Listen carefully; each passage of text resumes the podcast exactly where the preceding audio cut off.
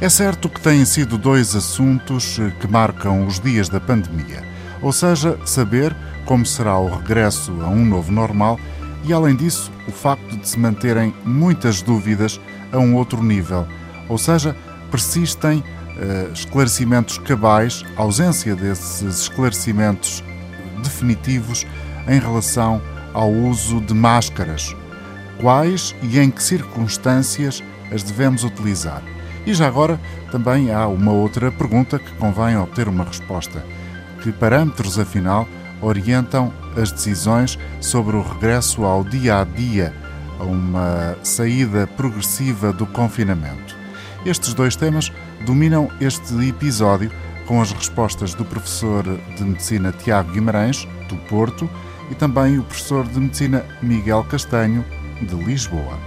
No primeiro tópico, a saída da quarentena, o investigador principal do Instituto de Medicina Molecular em Lisboa, Miguel Castanho, gostava de ver um plano de entrada na regularidade do cotidiano baseado em efetivo conhecimento científico. Por exemplo, é sabido que há uma correlação entre a gravidade da infecção e a idade ou o histórico das doenças de uma determinada pessoa. É? Os mais novos estão mais protegidos que os mais velhos. Gostava que isso correspondesse a uma lógica, por exemplo, de regresso às atividades presenciais nas escolas dos indivíduos mais novos, desde que saudáveis, é? com professores mais novos, desde que também saudáveis.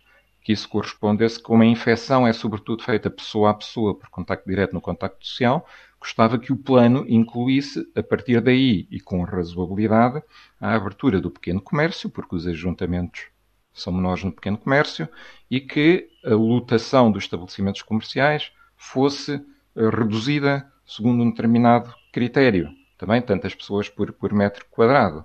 Gostava que o, o, fosse aconselhado um regresso ao trabalho presencial, por exemplo, em turnos, para o, que as lotações sejam bastante mais baixas e possa haver um desfazamento na presença das pessoas no mesmo espaço físico.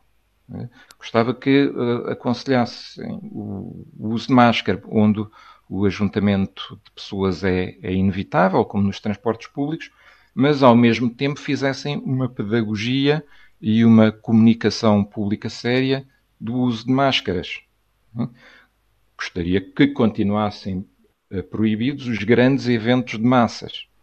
Um plano deste tipo é um plano que obedece a uma determinada lógica e que nos daria algum conforto e alguma segurança. Nós saberíamos que o futuro estava a ser planeado e que existiriam critérios de planeamento.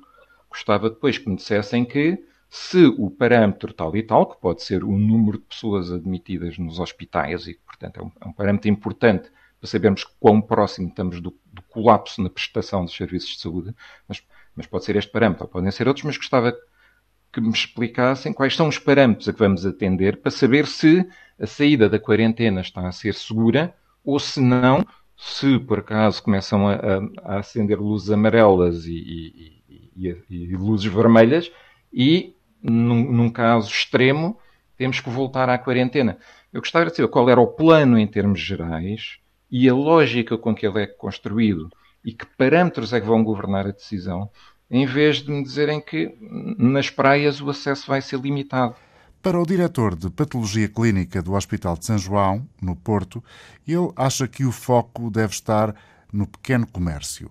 Tiago Guimarães considera que este verão, por exemplo, não há condições para grandes eventos. Toda a grande malha de atividade, eh, não só comercial, mas também social, que se passa em com pequenos grupos em, em enfim, pelo país fora, tem que ser, tem, é aquela que tem que ser, sobretudo, organizada. Não, não estou tão preocupado com os grandes eventos, com, com os estados de futebol com os concertos do verão, porque esses vão ter que ter regras, eh, ou seja, este ano, este ano eh, eh, não podem existir, portanto não, não vai haver condições para eles ocorrerem ou grandes aglomerações. Tema ainda a suscitar muitas dúvidas é a utilização de máscaras e luvas e até do gel.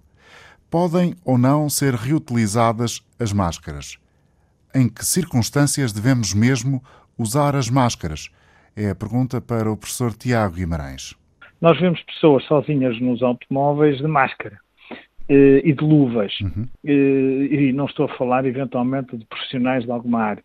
Mas não faz sentido um indivíduo ir sozinho no carro e com uma máscara posta, quer dizer, não, não, não, tem, não, tem, não tem sentido se o indivíduo está no seu próprio carro a utilizar uma máscara.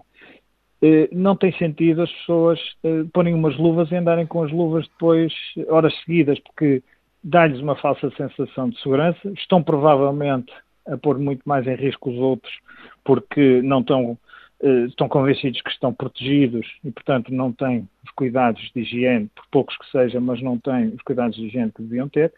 Eh, Colsam-se, põem a mão no cabelo, mexem na cara com a luva. Portanto, eh, muitas desta, muita desta etiqueta tem que ser, tem que ser ensinada. Portanto, os, não sei se a televisão, se as redes sociais não deveriam passar continuamente eh, eh, filmes, pequenos, pequenos filmes que fossem mostrando como é que nós, como é que nós devemos utilizar, como é que nós devemos uh, atuar, utilizar equipamentos, Mas, por exemplo, atuar em situações... Tiago Guimarães, faz sentido ir ao, ao supermercado com máscara, sim, e com luvas Repare, também? De, neste momento, se forem cumpridas as regras de presença enfim, tendo em conta as áreas, as áreas, os metros quadrados de cada área comercial, com, eh, eh, digamos, o distanciamento que se preconiza entre as pessoas, nós eh, podemos utilizar a máscara, e quando estou a falar máscara, estou a falar, nem, nem precisa também outra das confusões que se criou, a máscara não precisa de ser nenhuma máscara de, de, com filtros ou nós estamos a falar de máscaras que podem ser, não são mais do que apenas uma, uma, uma, um corte, digamos assim, entre a nossa boca o nosso nariz e o, e o exterior. Nós não precisamos ter nenhum filtro especial nessas condições. Quer dizer, uma pessoa que vai entrar no supermercado, a não ser que, que esteja com tosse, que esteja, que esteja com, com sintomatologia, e aí a pessoa deve, deve, não deve frequentar espaços públicos, não é? Mas se não tiver a pessoa se puser um, um, quase um cascolo, um lenço, quer dizer, uma máscara que não precisa de ser nada sofisticada, é o suficiente para que a pessoa não esteja, não esteja eh, eh, sujeita a ser um agente, um agente nem a receber gotículas, nem a receber gotículas, porque aqui o problema depois maior tem a ver com as superfícies. Portanto, as pessoas têm que perceber que têm que lavar muitas vezes as mãos, tem que ter o cuidado de não colocar as mãos, sobretudo na cara, nos olhos, na boca, no nariz, portanto, eh, enfim, deixarem de se coçar, se quisermos assim. Às vezes são, são tiques, são coisas involuntárias, mas as pessoas vão ter que o contrariar. E, e a higiene das mãos é muito mais importante do que o espetáculo das máscaras. Se as pessoas não tiverem cuidado com as superfícies onde põem as mãos, o, o, os aerossóis não são aqui, não são aqui, com exceção das situações em que está a intubar um doente ou está a fazer uma manipulação uh, de um doente, a esmagadora maioria das situações do dia a dia não colocam esse risco. Agora, o risco está uma transmissão de gotícula, portanto, o, os perdigotos, as pessoas, as pessoas, uh, enfim, não terem cuidado, por isso é que as pessoas não devem, não devem comer eh, umas em cima das outras. E um dos cuidados grandes, das preocupações grandes que nós temos tido aqui no, no hospital, por exemplo, é que os espaços de alimentação, as copas, os sítios onde as pessoas estão, estão a comer, estejam, eh, eh, estejam, as pessoas estejam suficientemente afastadas, porque quer queiramos, quer não, ao mastigar, ao, ao, ao, ao comer, as pessoas estão a, estão a produzir, mesmo que involuntariamente, partículas e gotículas. E, portanto, e sabe-se que na China, em Itália, em vários sítios, terá sido, terá sido nas copas, nos momentos em que as pessoas estavam a, a alimentar mais próximas umas das outras, sem máscara, sem, sem, sem proteções, que terá havido contaminações entre profissionais. E, portanto, nós temos que perceber que estas regras têm que ser bem estabelecidas, têm que ser claras, eh, não podem ser condicionadas porque há ou não há máscaras. Nós dizermos que é preciso utilizar proteção e as máscaras eh, são uma das, das, facetas, não implica que tenha que o Ministério da Saúde, ou o Estado, ou o Governo estar a, a fornecer uma máscara a cada português de todos os dias. implica apenas que se criam regras, que se aconselham e que agora, depois se procurem implementá-las. Professor Tiago Guimarães, deixe-me fazer-lhe uma pergunta que uh, uh, tenho muitas uh, pessoas próximas a quem já ouvi essa dúvida e ainda não consegui esclarecer. Há quem considere que as máscaras cirúrgicas, aquelas mais básicas que estamos muitos de nós a usar, possam ser reutilizadas, por exemplo, com álcool ou lavadas a 60 graus ou utilizando o ferro de passar, de dar a ferro e, e, e, e assim matar os isso, vírus? Posso, posso dizer assim, uh, uh, para ser reutilizado tem que estar definitivamente definido como fazer. Uh, as máscaras cirúrgicas não têm, não têm, a esmagadora maioria delas, pelo menos que eu conheço, não tem características para isso. Agora, eu porque eu ponho uma máscara para ir ao supermercado, estou, estou com a máscara 30 minutos ou 3 quartos de hora, eh, não quer dizer que eu não possa eh, eh, utilizar essa máscara na próxima vez que eu tiver que sair ou tiver que frequentar um espaço confinado onde estão outras pessoas. E, portanto, não é preciso, de cada vez que eu utilizo, utilizo uma máscara, durante um, um, um, período breve, ter que, ter que a deitar fora e voltar, e voltar a usar ou, ou utilizar outra máscara na vez seguinte. Portanto, isto, obviamente, depende não, não é fácil determinar aqui uma regra absoluta, porque depende eh, muito se é uma pessoa que, que digamos assim, desgasta a, a, máscara mais, porque fala mais, se a pessoa durante aquele período eh, praticamente utilizou a máscara, mas não, não conversou, não falou.